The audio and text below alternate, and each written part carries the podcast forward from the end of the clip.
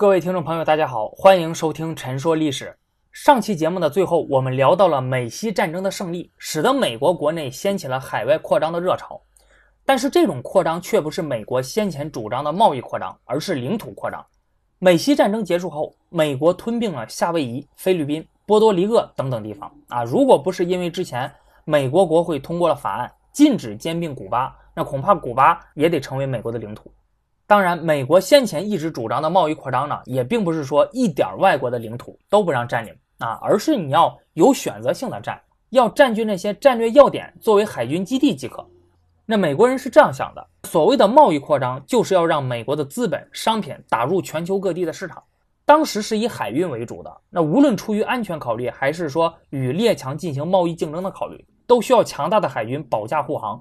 海军在海外呢，你自然就需要一些海军基地啊，因而也就需要占据一些海外的领土。徐锡玉老师称这种扩张叫要点式的扩张。拿菲律宾来说，美国最初其实只想在菲律宾占有一个海军基地啊，体现的就是这种要点式扩张的思路。但是后来有不少的扩张主义者被美西战争的胜利冲昏了头脑，此时已经不仅仅满足于只占领菲律宾的一个地方作为海军基地了，而是想要呢吞并整个菲律宾群岛。当然，这里面也有与列强竞争的现实考虑啊，因为在美军取得马尼拉湾海战的胜利之后呢。德国呀、英国、法国还有日本的军舰也驶入了马尼拉湾，这些国家就纷纷向美国提出：那如果美国只想吞并菲律宾群岛的一部分，那么他们希望占有剩余的部分。这样一来，美国的胜利就会加强其竞争对手的地位。那美国当然是不愿意了。但是呢，吞并整个菲律宾群岛的这种做法远远超出了要点式扩张的范畴，已经开始向欧洲的殖民帝国模式迈进了。这个就不可避免地触及到了美国政治文化中的某种反殖民的传统。在很多倾向自由主义的美国人看来，之前美国在北美大陆的扩张是天定命运，美国人和他们的政治制度可以迅速地扩展到新的领土上，所以这种扩张是一种同质的扩张。而如果你要是将一些遥远的地区兼并进来，你比如菲律宾这样的地区，就会带来很多的问题。因为大量的其他种族的当地人是不可能真正接受美国的政治制度和思想文化的，也无法成为真正的美国公民。那这些过多的意志成分将会对美国的联邦制度和民主制度带来巨大的压力。另外，统治这些遥远的地区也会带来巨大的军事和财政成本。你占据了这么大的地区，那你肯定是要派兵守卫的，你还要派官员管理吧？这些都是要花钱的。扩张的越多，那你相应投入的资源也就越多。而且扩大的领土还会造成军事防卫的难题，结果往往你将会以进一步扩张来消除。而当领土扩张超过一定的限度之后，管理和防卫的成本将会超过扩张的收益，从而导致帝国的衰落。这个就是领土扩张带来的代价和风险，或者你可以把它叫为扩张悖论。历史上的帝国的扩张呢，基本上都是这种模式。因此，要点式扩张和海外贸易扩张是最有利的扩张方式。美国不需要承担统治大片殖民地的政治和财政负担，就可以获得巨大的利益。这个也就是为什么在十九世纪八九十年代，在面临经济危机和社会危机的时候，美国想到了以贸易扩张而不是领土扩张的方式来解决危机的原因。那这一点咱们在本系列的第一期也提到过。而吞并菲律宾明显是违反了要点式扩张和贸易扩张的模式。但是呢，在当时全国都被胜利所陶醉的时刻，那无论是官方还是民间。很多人信心膨胀啊，因此即使有一些反对的声音，仍然不足以使美国放弃轻易到手的战利品。所以最后，美国还是兼并了整个菲律宾。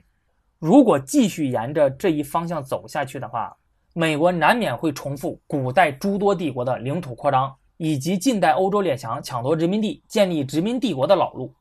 不过呢，美国还是幸运的，它吞并菲律宾后的坏处很快就显现了出来，这个就使得美国能够及时回头。在美军占领菲律宾后，菲律宾反抗西班牙殖民统治的起义军马上就将反抗的矛头指向了美国。一八九九年，美国在菲律宾的兵力为三万人，但是仅仅一年后就增加到了六万人。而且随着战争的拖延，美军的镇压手段也越来越残暴。有一次啊，因为一小队美军遭到了起义军的围歼，一位美军将军呢，竟然下令处死当地十岁以上所有的菲律宾男子。当这种巨大的伤亡数字和美军的暴行传到国内之后，美国人开始意识到殖民扩张的代价，这在很大程度上改变了美国上下的看法，扭转了美西战争后要求进一步扩大海外领土的趋势。美国的海外扩张也重新回到了贸易扩张和要点式扩张的既定路线。从这一角度来看，美西战争既是一八九零至一九零零年美国海外扩张的一个高潮，又是一个例外。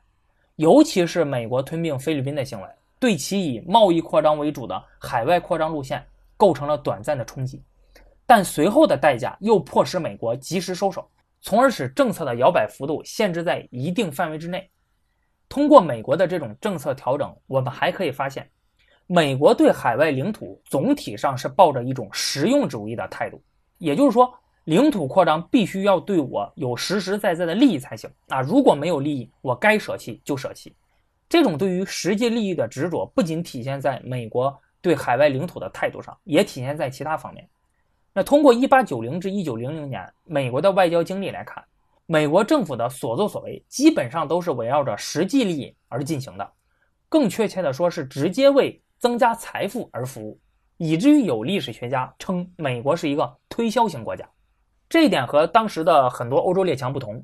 那19世纪欧洲列强的外交文件中就经常提到“威望”这个词儿啊，你可以把它理解为是名声啊、面子，而且威望和利益一样，都属于国家政策应该追求的重大目标。欧洲列强之间甚至会为了这种国家威望爆发战争。相比之下，美国的外交文件很少提到这个词儿。那实践之中呢，更是不可能为某种抽象的虚头巴脑的国家威望而努力。那说白了啊，在美国人看来，这种所谓的国家威望、大国荣耀什么的，哎，又不能当饭吃，你为什么要追求它呢？这种看上去有点极端的做法，为美国带来了两个明显的好处：一个就是避免了国家力量的无谓的消耗。二是避免了陷入不必要的争端。那在一八九零年至一九零零年的这十年中，美国奉行的这种以贸易扩张为主的海外扩张道路，使美国摆脱了国内的经济和社会危机，完成了大陆国家向海洋国家的转型。美国也从一个地域性国家，基本上转变为了一个世界性帝国。在外交、商贸、关税等各方面政策的支撑下，贸易扩张呢，使美国将巨大的产能过剩。从一个严重的问题转化成为一种国家的优势，并且建立起了一个新型的帝国。到一九零零年，这一帝国自身的基础性特征已经完全具备了，未来的发展道路和方向也已经确立。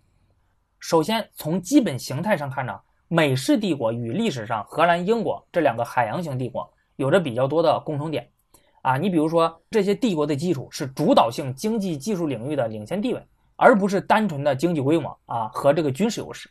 并且这种领先地位呢，是在一种开放的体系中实现和维持的，不是自成一个体系啊，不和其他的国家交流。那这里多说一句，英国是曾经的海上霸主啊，所以能称为海洋性帝国，这个很多人都知道。那为什么荷兰也是呢？那很多人对于荷兰的印象可能就是一个盛产郁金香、风车啊，还有围海大堤的一个欧洲小国。但是呢，荷兰历史上也曾经风光过，早在英国称霸全球之前。十七世纪的时候，荷兰就已经是当时世界上最强大的海上霸主了，海上贸易通达全球，被誉为“海上马车夫”。那大家要是有兴趣的话呢，可以去看一个纪录片《大国崛起》啊，里面有一个详细的介绍。呃，现在话说回来，美式帝国同样离不开对海洋的控制。那正是太平洋上夏威夷群岛、关岛等战略要点的获得和美国海军的发展，才形成了支撑整个帝国的骨架。美国也才有资格在当时的世界上占有一席之地，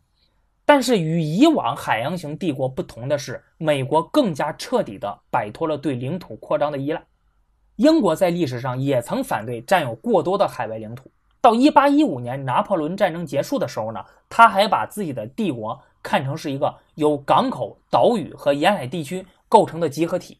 海军和商船则是将各部分汇集在一起的系带，可以说。当初的海外扩张模式和美国是一样的，但在1800年到1900年，大英帝国陆地面积却足足增加了七倍，统治的人口增加了二十倍，成为了一个拥有广大殖民地的陆地化的帝国。殖民帝国主义和日不落帝国的称号，哎，就是这么来的，从而使英帝国陷入了历史上帝国过度扩张的陷阱，殖民地越来越成为英国的负担，加速了帝国的衰落。而美国为了避免陷入这种扩张的陷阱，一直反复的强调贸易扩张。后来在美西战争之后呢，虽然也向领土扩张的方向摇摆，啊，但是很快就回归了正轨。美式帝国的这种特点，使得美国作为一个帝国，主要不是以有形的土地，而是以无形的贸易或者影响力作为疆域，因而呢，也就有了无远不至、无孔不入的一个潜能。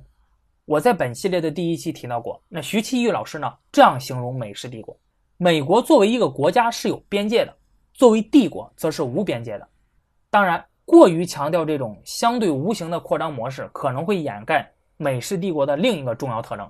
也就是美国本身就是一个洲际规模的大国，当时呢拥有九百多万平方公里的领土，六千多万人口，有着丰富的自然资源和雄厚的技术经济力量，因此它也有着很多国家不具备的广阔的国内市场。那这里有一个数据啊，即使在十九世纪末，美国国内大力推动海外贸易的时候，海外市场在高峰时期也只消费了美国产出的百分之十。即使是现在，国内市场对美国来说仍然是第一位的。那美国现在的领土面积呢，达到了九百三十七万平方公里，位居世界第四；人口三点三亿，居世界第三；经济规模呢，位居世界第一；而各种自然资源的蕴藏量也居世界的前列。这种自给自足的能力，对美国的世界性帝国的道路有着双重的影响。它在扩建和维系一个帝国的能力方面。美国远远超过了历史上荷兰、英国等纯粹的海洋性帝国。第二次世界大战的时候，美国动员起空前的力量，投入欧洲和太平洋战场。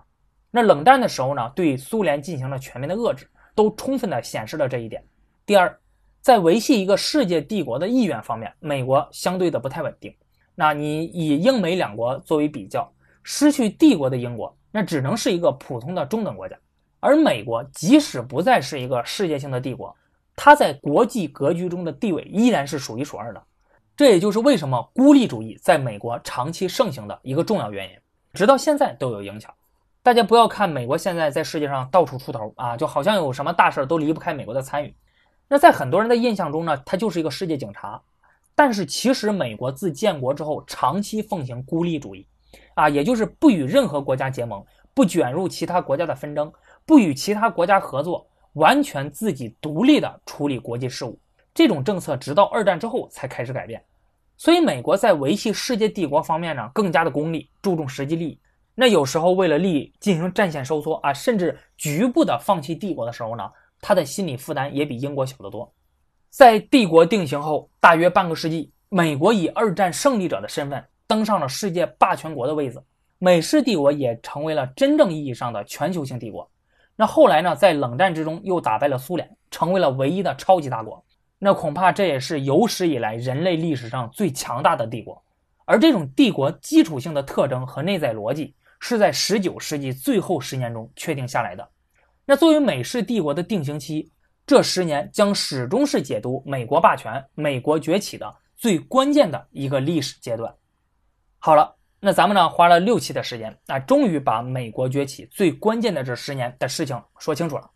下一期呢，我会开启一个全新的话题。本期节目就到这里了，咱们下期再见。